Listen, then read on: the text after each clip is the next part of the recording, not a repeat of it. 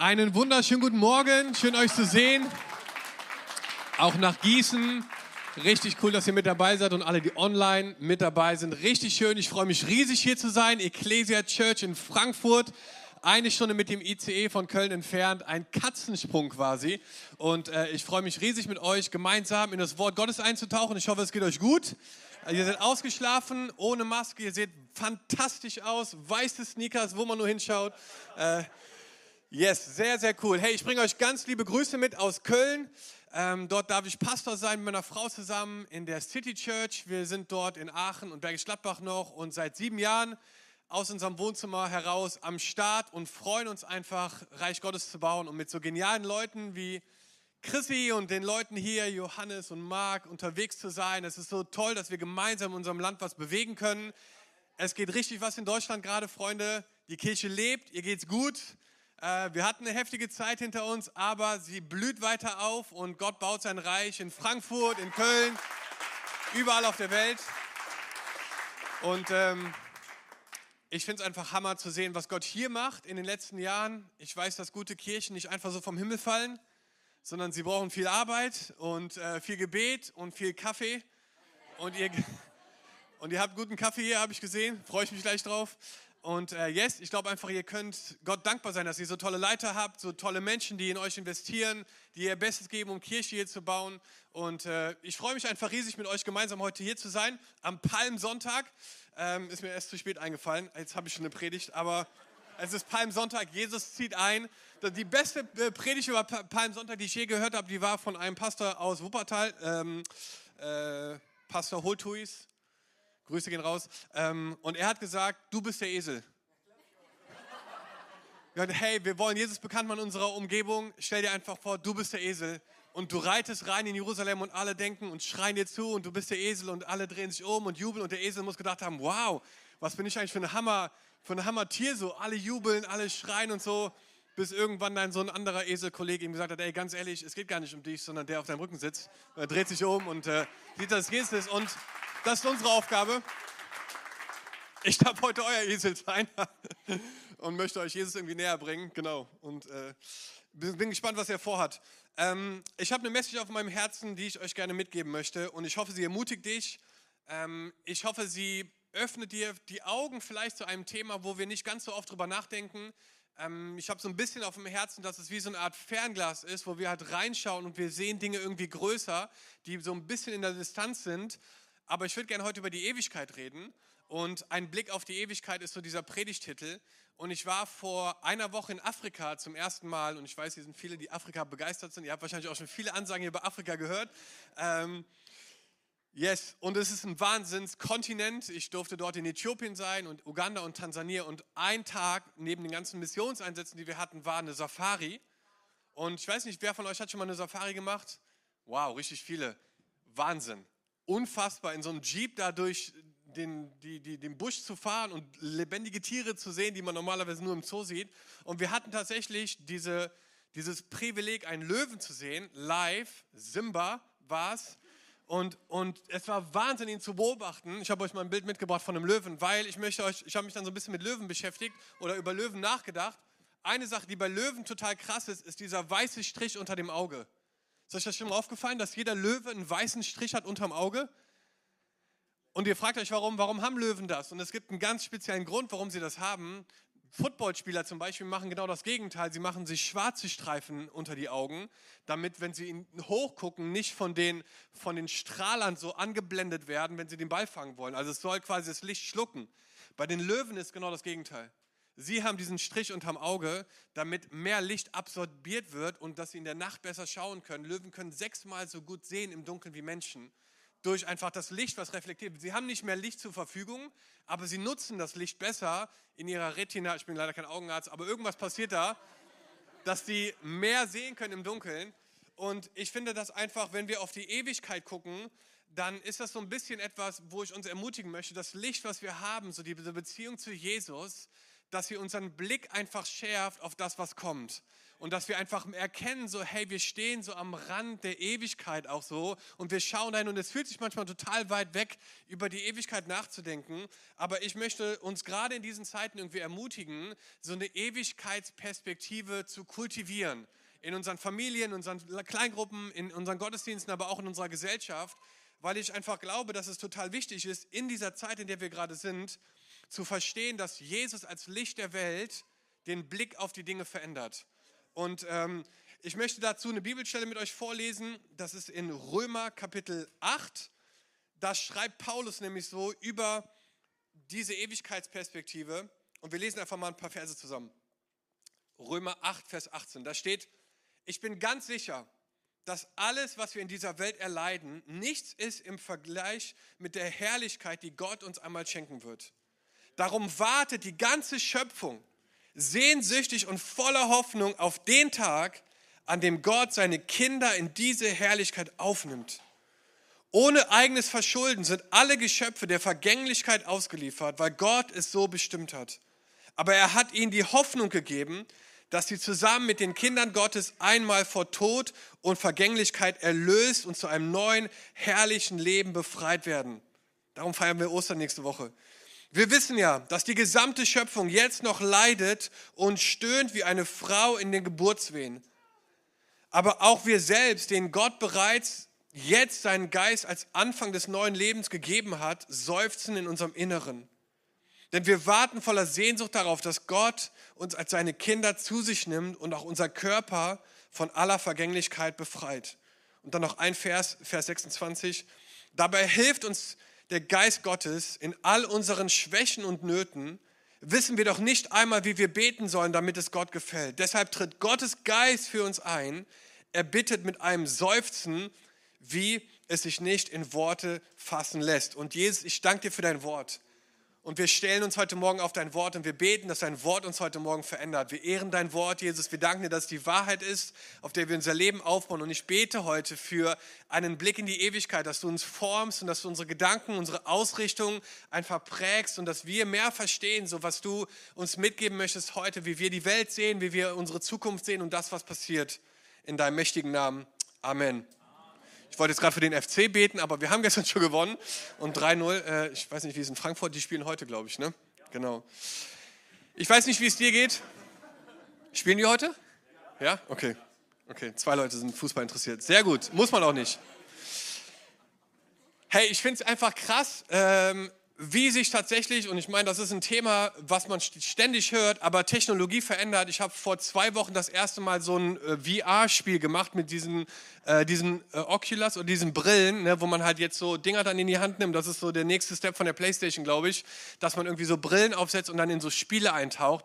Und ich war so geflecht, wie krass äh, mich das eingenommen hat mit Gedanken. Mir wurde richtig übel von den Bewegungen und so. Und ich habe Höhenangst teilweise gehabt, weil wir da an so Klippen standen. Und es ist der Wahnsinn, was da auf uns zukommt. In dem ganzen Bereich so von äh, Artificial Intelligence und Virtual Reality. Wahnsinn, glaube ich. Ich glaube, wir können uns das noch gar nicht vorstellen, was da für eine Welle so in den nächsten Jahrzehnten auf uns hineinschwappen wird. Weil ich bin tatsächlich aufgewachsen, wo man Hausaufgaben noch auf Disketten abgegeben hat. Disketten. Ne? Disketten. Disketten, kennt ihr noch irgendjemand? Wahrscheinlich fast keiner mehr, ne? Disketten, da passen, glaube ich, 1,44 MB drauf. Ne? Also es war gerade genug, um die Hausaufgabe abzuspeichern. So, ne? 1,44 MB, also der absolute Wahnsinn. Danach wurden CDs gebrannt, kennen wir alle, ne? CDs brennen, Roadtrip oder so, jeder hat sich eine CD gebrannt. Ähm, heute wird alles geairdroppt oder so oder wie auch immer. Aber ich finde es einfach Wahnsinn so, wie schnell sich das verändert. Und wir lesen einfach hier so in diesem, in diesem Römer-Abschnitt von einer Welt, so, wo, wo Paulus sagt, so, hey, es ist so krass, wie viele Dinge gerade passieren. Unser Blick so auf die Ewigkeit macht einen riesen Unterschied, wie wir das jetzt einfach leben und erleben. Und in einer Welt, die sich so schnell verändert, wo so viel crazy Dinge auch gerade passieren, ist, glaube ich, unser Blick oder unsere Ausrichtung total entscheidend weil es dich sonst total verwirrt und dir wird dann teilweise schlecht, weil du guckst irgendwie in alle Richtungen und du weißt gar nicht genau, wo du zuerst hingucken sollst und welche News und was du glauben sollst und was nicht und wo ist die Wahrheit und, und wer äh, veröffentlicht was für Artikel und, und man ist am Ende irgendwie total verwirrt von dem Ganzen. Und ich glaube, das, was Paulus hier versucht uns beizubringen, ist zu sagen, so, hey, es gibt eine Möglichkeit, wirklich eine Ewigkeitsperspektive anzunehmen, die, wie so, die dich wie so fokussiert auf das, was kommt. Und da würde ich euch einfach gerne mit heute mit reinnehmen, weil ich einfach glaube, dass es etwas ist, was ja, wir einfach kultivieren sollten. Wir lesen in diesem Abschnitt dreimal zum Beispiel dieses Wort seufzen. Das ist ein komisches Wort, seufzen, keine Ahnung, benutzt man eigentlich nicht so. Aber tatsächlich ist es so, dass das so, so ein bisschen wie so ein Soundtrack ist von, von einer Season, von einer Zeit, wo man nicht alle Antworten hat. Wisst ihr, ich stelle mir das manchmal so ein bisschen vor zwischen Karfreitag und Ostersonntag. Dieser Samstag dazwischen ist so ein bisschen so ein Samstag, wo man so ein Seufzen wahrscheinlich gehört hat. Ne, die Jünger, die alles gegeben haben für Jesus, Familien verlassen haben, mit dem Wahnsinnsdinger erlebt haben, sehen auf einmal ihren König, ihren Herrn am Kreuz hängen und er ist tot und wahrscheinlich war das so ein pff, krass. Hä? War das alles für die Katz? Und, und sie wussten ja noch nicht, dass er aufsteht. Wir, Gott sei Dank, haben, haben diese, diese andere Brille, dass wir zurückgucken können und wir feiern die Auferstehung, aber die Jünger damals noch nicht. Und es sind Momente, wo man einfach so, so seufzt, weil man gar nicht genau weiß, was jetzt gerade passiert. Für mich war die letzte Woche so ein, so eine Woche, wo ich einfach gedacht habe, krass Gott, was alles passiert. Mein Schwager hatte einen Herzinfarkt, ist in die Uniklinik gekommen, ganz plötzlich. Ähm, ich habe ein Foto bekommen von einem Jugendleiter in Butscha dort in der Ukraine, der, der erschossen wurde. Er lag auf der Straße und ich habe das Bild bekommen und dachte, boah Gott, was geht hier ab so, ne? Und ähm, und, und dann hatten wir in unserer Kirche tatsächlich einen Selbstmordfall. Äh, jetzt, letzte Woche Mittwoch, jetzt nächsten Donnerstag ist die Beerdigung von einem 18-jährigen jungen, jungen Mann, der aus dem Fenster gesprungen ist, so, weil er mit Depressionen zu kämpfen hatte und sein Leben ein Ende gemacht hat. Und ich dachte mir, und, und dieser Moment ist dann oft so, dass man so seufzt so, ne, und denkt so, boah, keine Ahnung, Jesus, was geht dir ab? Und tatsächlich glaube ich, ist das tatsächlich etwas, was, was auf der einen Seite so diese Schwere mit sich bringt, auf der anderen Seite ist es aber auch etwas, glaube ich, was Gott in unser Herz legt, so, weil es gibt uns so eine Ewigkeitsbrille, dass wir uns fragen, okay, wie geht es denn danach weiter und was passiert da? Und, und ich merke einfach so in meinem Herzen, dass, dass wir tatsächlich, und wir predigen das oft und sagen das oft, dass wir so auf der Durchreise sind, so, ne? Und dass wir zwar in dieser Welt leben, aber nicht von dieser Welt sind. Und ich merke so, dass das teilweise auch Gott gegeben ist, dieses, dieses Geräusch oder dieser Moment. C.S. Lewis hat mal gesagt, wenn wir in uns selbst ein Bedürfnis entdecken, das durch nichts in dieser Welt gestillt werden kann, dann können wir daraus schließen, dass wir für eine andere Welt bestimmt sind. Das ist so ein krasser Gedanke, glaube ich. Ne? Kann es sein, dass diese Dinge hier passieren und man denkt so, boah, krass und schon wieder dort und, und wer weiß, wie schlimm das noch wird auch. Ich war selber zwei Wochen in der Ukraine jetzt äh, Anfang März und wir haben Menschen dort rausgeholt, über die Grenze gefahren und in Sicherheit gebracht. Wir sind, glaube ich, über 35.000 Kilometer gefahren mit einem Team von Leuten und haben, ich weiß nicht wie viele, ich glaube irgendwie 250 Leute oder so insgesamt, rausgeholt, Familien, Kinder und haben sie in sichere Orte gebracht, so weil wir einfach ja, einen, kleinen, einen kleinen Unterschied machen wollten, dort, wo wir konnten, mit den Gemeinden, mit denen wir dort befreundet sind.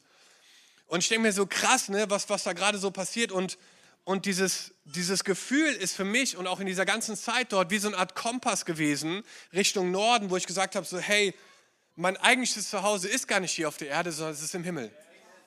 So, ne? Und wie verändert das die Art und Weise, wie ich meine Familie begegne, meiner Church, Menschen begegne, wie ich lebe, wie ich Entscheidungen treffe, wenn ich mir vorstelle, dass der Himmel eigentlich mein Zuhause ist und gar nicht hier diese Erde. Und das ist so ein krasser Gedanke, finde ich. Und ich hoffe, dass ich euch irgendwie darin ermutigen kann, weil wir einfach wissen so, dass es einen Moment geben wird, wo Jesus auch wiederkommt.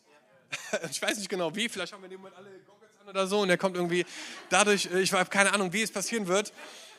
Aber wir lesen in Jesaja 25, er wird den Tod für immer und ewig vernichten. Gott der Herr wird die Tränen von jedem Gesicht abwischen. Er befreit sein Volk von der Schande, die es auf der ganzen Welt erlitten hat. Das alles tritt ein, denn der Herr hat es vorausgesagt. Und bis dahin, bis zu diesem Moment, möchte ich uns einfach ermutigen, eine Ewigkeitsperspektive einzunehmen. Und dieses Bild, was du mitnehmen kannst von heute, ist auf den Zehenspitzen zu stehen. Und wir lesen hier in Vers 19, darum wartet die ganze Schöpfung sehnsüchtig und voller Hoffnung auf den Tag, an dem Gott seine Kinder in diese Herrlichkeit aufnimmt. Und es gibt eine englische Übersetzung äh, von der Bibel, von einem anglikanischen äh, Geistlichen, Phillips heißt er, und der hat Römer 8, Vers 19 so übersetzt, die ganze Schöpfung steht auf den Zehenspitzen, um die wundervollen Anblicke der Söhne Gottes in sich aufzunehmen. Hey, mein Vorschlag wäre für heute Morgen oder für den Rest deines Lebens vielleicht, dass wir, wenn es um die Ewigkeit geht, wie so auf Zehenspitzen stehen und quasi sehnsüchtig darauf warten, dass sie kommt. Und dass wir quasi auf Zehenspitzen stehen, geistlich, manchmal vielleicht auch wirklich, um quasi zu erwarten, dass Jesus wiederkommt. Und ich habe mir so ein paar Gedanken einfach dazu aufgeschrieben, was in unserem Leben passiert, wenn wir anfangen, über die Ewigkeit nachzudenken, als etwas, wie wir auf Zehenspitzen äh, stehen, um irgendwas zu, zu erwarten, sehnsüchtig darauf zu warten, dass dieser Moment kommt. Das erste ist, es verändert die Sicht der Dinge. Keine Ahnung, wenn du auf Zehenspitzen stehst, so du hast auf jeden Fall, ich, ich liebe es auf Zehenspitzen zu stehen, gerade in der vollen Innenstadt, weil ich bin relativ groß und wenn ich dann noch auf Zehenspitzen stehe, dann sehe ich meistens immer, wo es hingeht so und kann mich gut orientieren. Wir waren gestern im Fußballstadion, 57.000 Menschen. Ich war ein bisschen überfordert, nach so langer Zeit wieder so viele Menschen zu sehen und ich hatte zwei kleine Kinder dabei, acht und fünf und ich habe die ganze Zeit gesagt, boah, ich darf die nicht verlieren, ich darf die. Und ich bin teilweise so dann durch äh, die Leute gelaufen, weil ich mir dachte, ich muss auf jeden Fall gucken, wo die jetzt gleich verschwinden hier. Und wir lesen hier, dass Paulus sagt in Vers 18, denn ich bin überzeugt, dass die Leiden der jetzigen Zeit nicht ins Gewicht fallen gegenüber der Herrlichkeit, die uns geoffenbart werden soll. Ich bin überzeugt, sagt er, ist meine, meine Perspektive so, ähm, dass es auch Zeiten geben wird, die echt herausfordernd sind. Und ich meine, Paulus hatte diese Zeiten, ne, ihr, ihr kennt seine Story wahrscheinlich, was er da alles erlebt hat, so an Verfolgung auch. Und er sagt hier so, hey, diese Dinge muss man einfach abwägen mit dem, was da noch kommt auf uns. Und es verändert in dem Moment deine Sicht auf Dinge, weil du verstehst, so, okay, krass, hier ist gerade Leid und Herausforderung und Schmerz, aber es wird eine Zeit kommen, wo das nicht mehr so ist. Und vielleicht bist du gerade in einer Season, wo du denkst, so krass, der Sturm wütet um mich herum und, und ich weiß gar nicht wohin mit meinen Gedanken, mit meinen Gefühlen. Ich bin völlig verwirrt. Ich, ich habe ganz viele Fragen und Sorgen. Hey, ich möchte dich einfach daran erinnern, dass es einen Moment geben wird, wo das nicht mehr der Fall ist. Und es ist der Moment entweder, wo Jesus wiederkommt oder wo wir in die Ewigkeit gehen. Und wenn wir auf Zehenspitzen quasi das so erwarten, dann verändert sich etwas in unserem Herzen. Es verändert sich der Blick auf Dinge. Es verändern sich Gespräche und auch Entscheidungen, die wir treffen, weil wir einfach verstehen, so hey, eines Tages wird dieser Tag kommen, wo wir Jesus wiedersehen oder wo wir ihn face to face sehen, aber wo wir auch einfach merken, so, dass, dass das stimmt, was wir gepredigt und was wir geglaubt haben. Hey, und mein, mein Freund, der jetzt, mein Schwager, der einen Herzinfarkt hatte, der hatte so eine Nahtoderfahrung, der meinte, dass er wirklich das Gefühl hatte, dass Jesus wirklich da war in diesem Moment und ihm gesagt hat, hey, es ist noch nicht die Zeit, aber es wird irgendwann eine Zeit kommen. Und es war so für ihn so ein richtiger Turning Point, wo er jetzt auch nochmal Entscheidungen für sich neu geordnet hat, weil er irgendwie noch ein paar Jahre hat die Jesus ihm jetzt noch geschenkt hat. Aber er sagte, hey, das hat meine Sicht auf die Dinge nochmal komplett verändert. Weil wir predigen das und wir leben das, aber manchmal denke ich so, stell dir vor, das stimmt wirklich. also,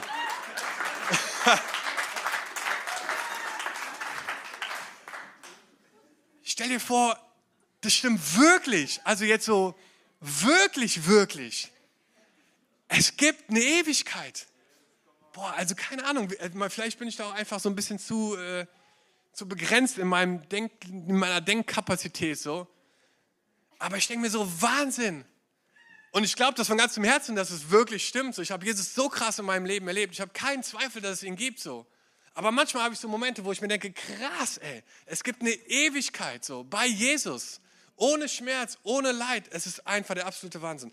Es verändert deine Sicht auf die Dinge. Das Zweite, es stärkt deine, es, es stärkt deine Standfestigkeit. Wenn du Sport machst, ich weiß nicht, ob jemand Boxen geht oder so, dann lernt man relativ schnell, dass man so auf den, auf den Zehenspitzen tippeln muss, um einfach ready zu sein, um zu reagieren darauf, wenn irgendwie ein Schwinger kommt, um auszuweichen. Wenn man auf den Fersen steht, ist das eigentlich schon relativ unsicher, weil wenn du dann eine kassierst, dann ist die Chance groß, dass du irgendwie nach hinten umfällst.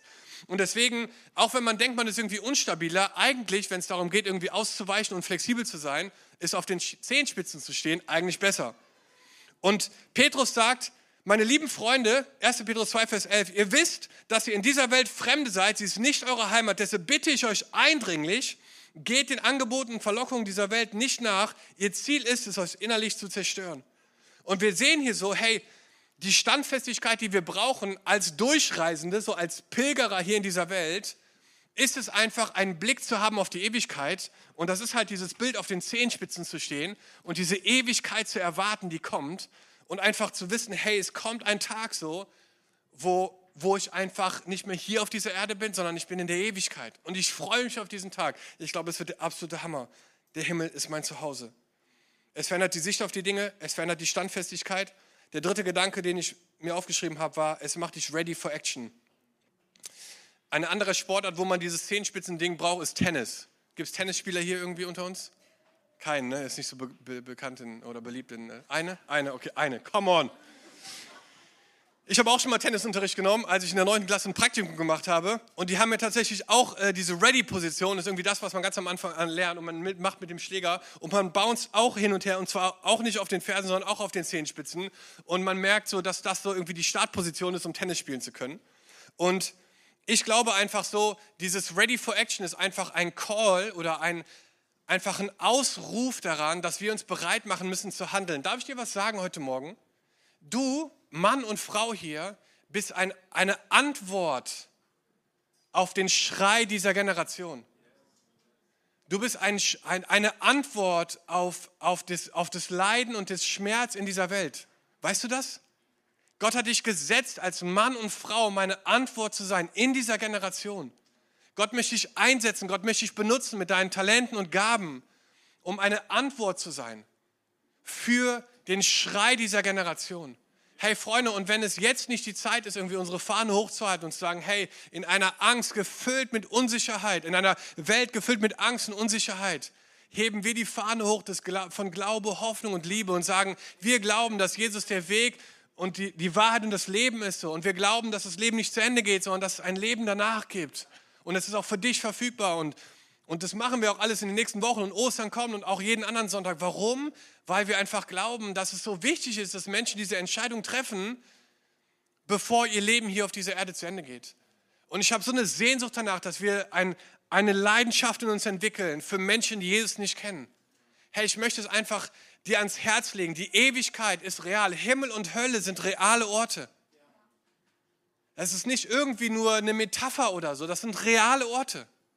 Und für mich ist in dem Gottesdienstraum der, der leere Stuhl oft genauso interessant wie ein voller, weil ich mir vorstelle, Herr, wer könnte da sitzen nächstes Jahr, wenn du und ich anfangen, unseren Glauben zu leben als ein Licht und Salz in dieser Welt? Und dann sitzt da plötzlich dein Nachbar oder dein Freund oder dein Arbeitskollege oder deine Schwester. Wisst ihr, der beste Gottesdienst, sorry, ist nicht, wo dein Lieblingslied gespielt wird, oder dein Lieblingsthema vorne gepredigt wird, der beste Gottesdienst ist, wo ein Menschen, den du mitgebracht hast, in den du dich investierst, beim Aufruf zu Jesus hinwendet und seine Hand hebt und sagt, hey, ich möchte heute eine Entscheidung für Jesus treffen.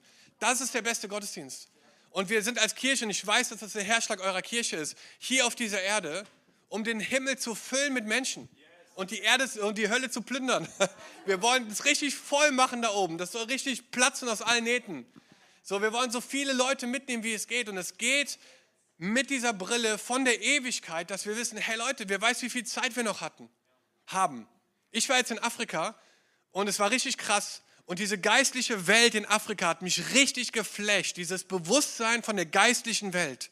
Das haben wir gar nicht auf dem Schirm oft, habe ich das Gefühl sondern wir leben so in unserem Alltag und so und gehen morgens zur Arbeit und dann das und dann das. Aber diese geistlichen Kämpfe, die so wüten manchmal, auch die auch hier real sind, aber die haben wir gar nicht so auf dem Schirm. Und ich, wir waren dort in, im Lake Victoria, so ein Riesensee, und haben dort missioniert in so, in so äh, Inseln, wo, wo sonst gar keine Leute auch, sondern da war eine Insel, Ukuvere Island, da leben 300.000 Menschen und ein Missionarspaar aus Amerika, die einzigen Weißen auf dieser Insel und die leben in so einem Haus. Und letztes Jahr im November ähm, hat der Mann nachts ganz plötzlich eine allergische Reaktion bekommen, die so schlimm war, dass sie auch sein Herz angegriffen wurde. Und die mussten als ganze Familie, die waren da, um die Bibel zu übersetzen, mussten die rausgehen aus dieser Insel, also mussten die Insel verlassen, not evakuiert werden mit den drei Kids und der, und der Mom, raus, runter von der Insel nach Moansa, Krankenhaus, keine Ahnung, konnten nicht feststellen, nach es Salaam, dort, da konnten die es auch nicht feststellen und dann von Tansania in die Staaten geflogen.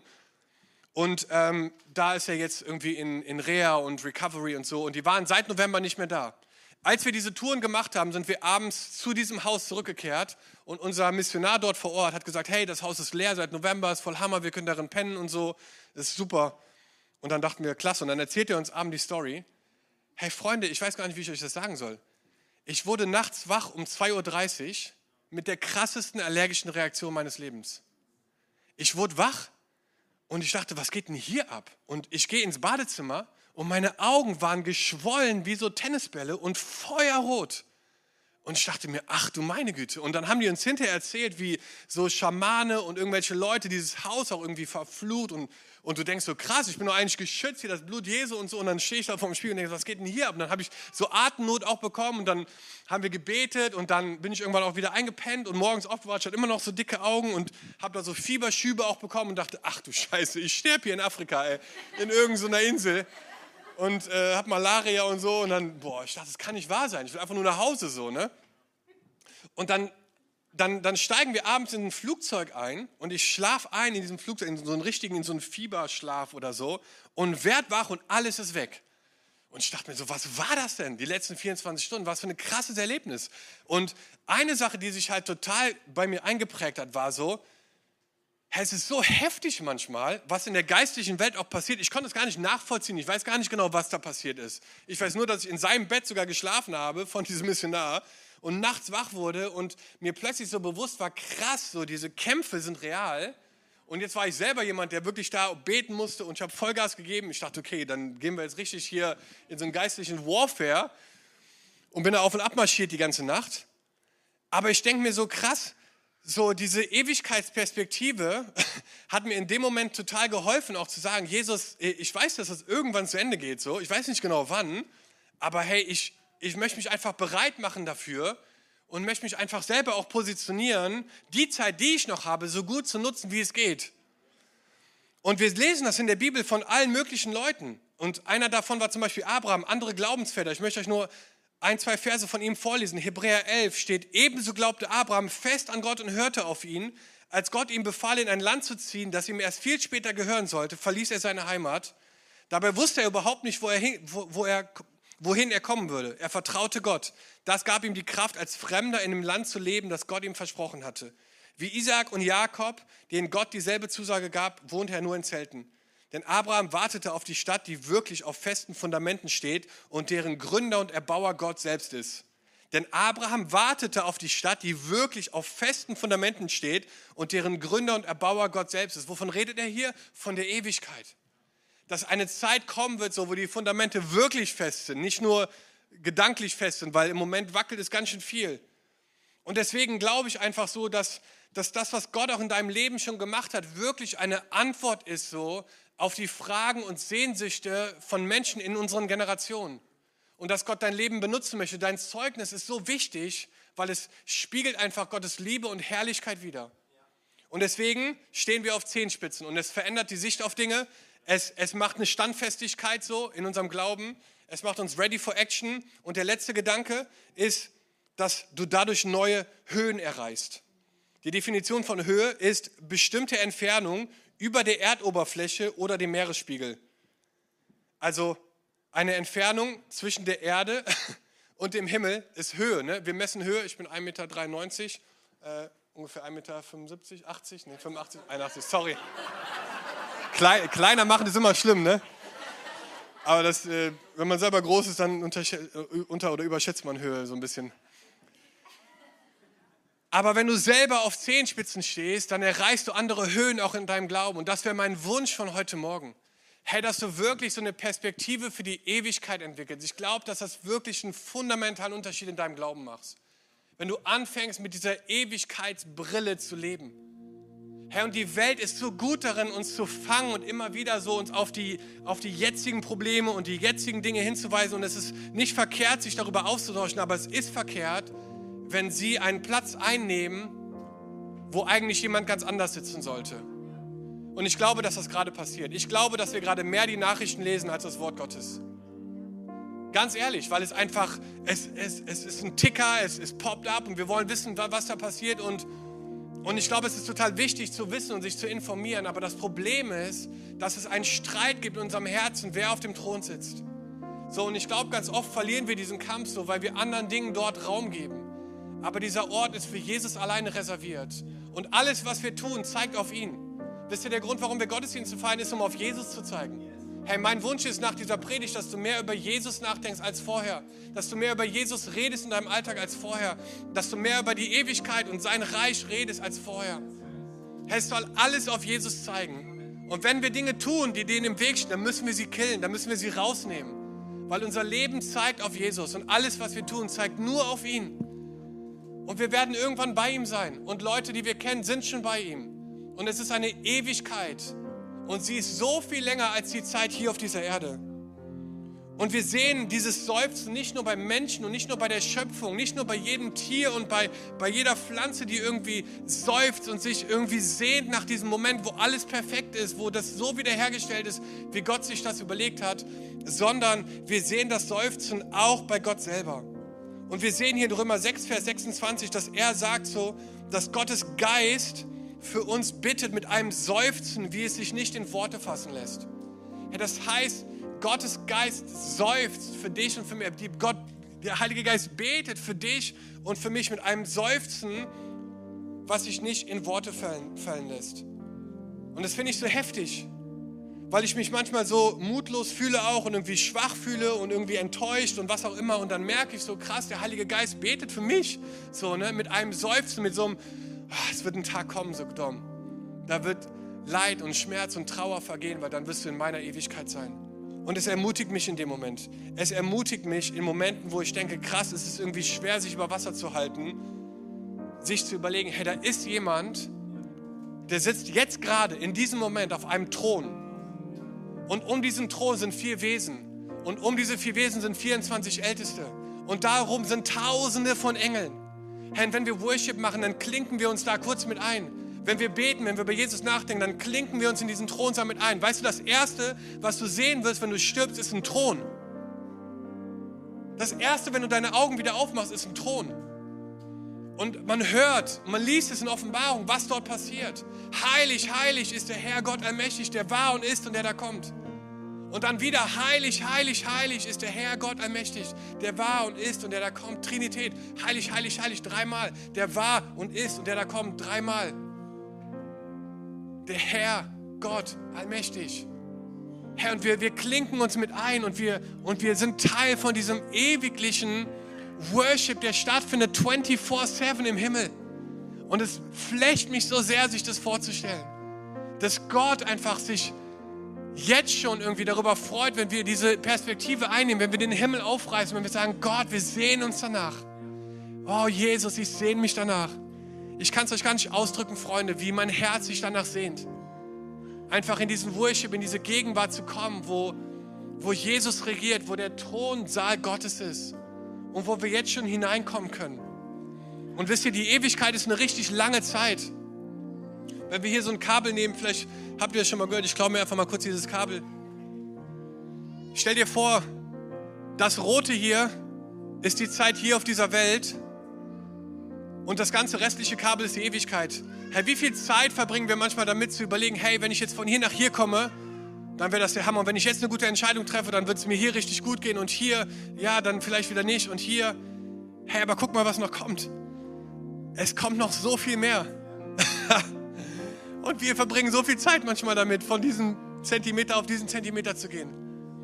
Herr, mein, mein Wunsch heute Morgen war einfach, dich zu ermutigen, darin zu sagen, so, hey, wir leben mit dieser Ewigkeitsperspektive. Wir stehen auf zehn Spitzen. Wir stehen am Rand und stellen uns auf die Zehn. Jesus, wir können es kaum erwarten, dass du wiederkommst. Wir können es kaum erwarten, dass dein Reich hier auf dieser Erde, dass du alles neu machst, dass Schmerz und Leid und Hoffnungslosigkeit verschwindet aus, unserem, aus unserer Welt und dass du wiederkommst. Und bis dahin, Jesus, geben wir unser Bestes und wir schauen auf dich.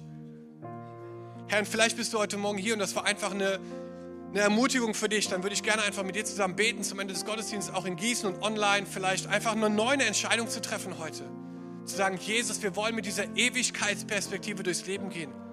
Herr, wenn ich, wenn ich meine Kids anschaue und, und einfach sehe, wie sie älter werden, dann denke ich mir so krass, ich, ich wünsche mir so sehr, dass sie verstehen, so, dass ich ihr Vater bin, aber dass sie einen anderen Vater haben, der sie noch viel mehr liebt als ich, der sie noch viel besser kennt als ich und der noch viel größere Pläne hat als ich mit ihnen und dass sie irgendwann auch bei ihm sein werden, in seiner Herrlichkeit, in seiner Atmosphäre, in, seiner Gemeinschaft. Vielleicht können wir zusammen aufstehen.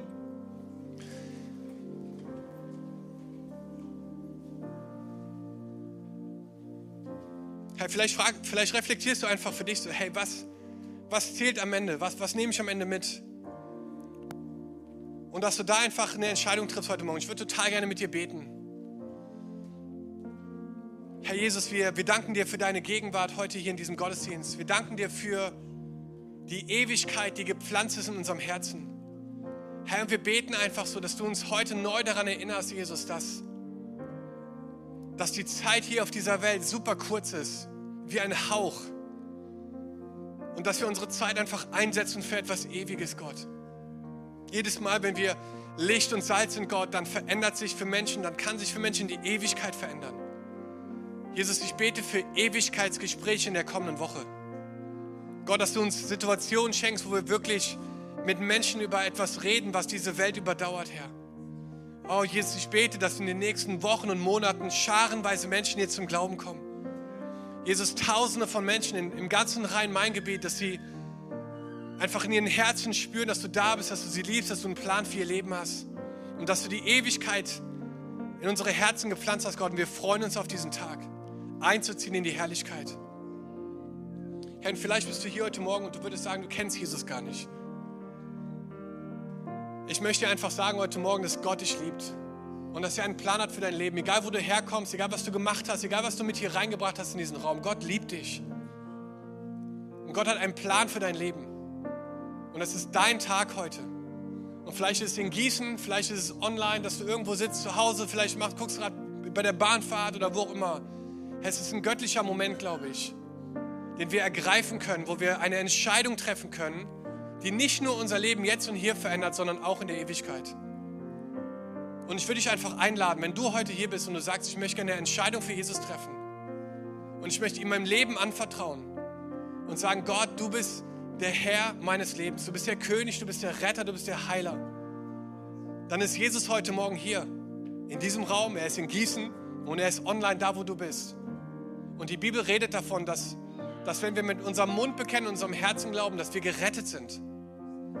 Unsere Ewigkeit ist safe.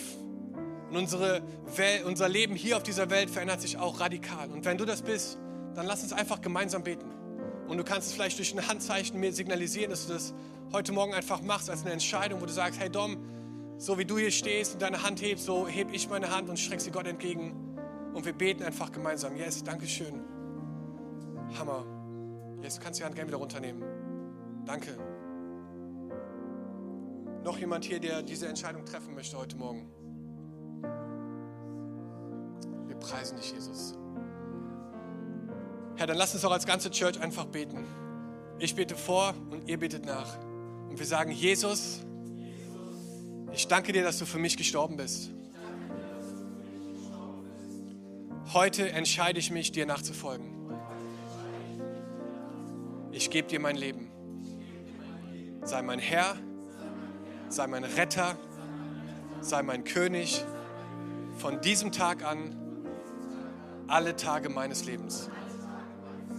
In Jesu Namen. Und alle sagen gemeinsam, Come on, können wir den Leuten einen kräftigen Applaus geben, die es zum ersten Mal entschieden haben?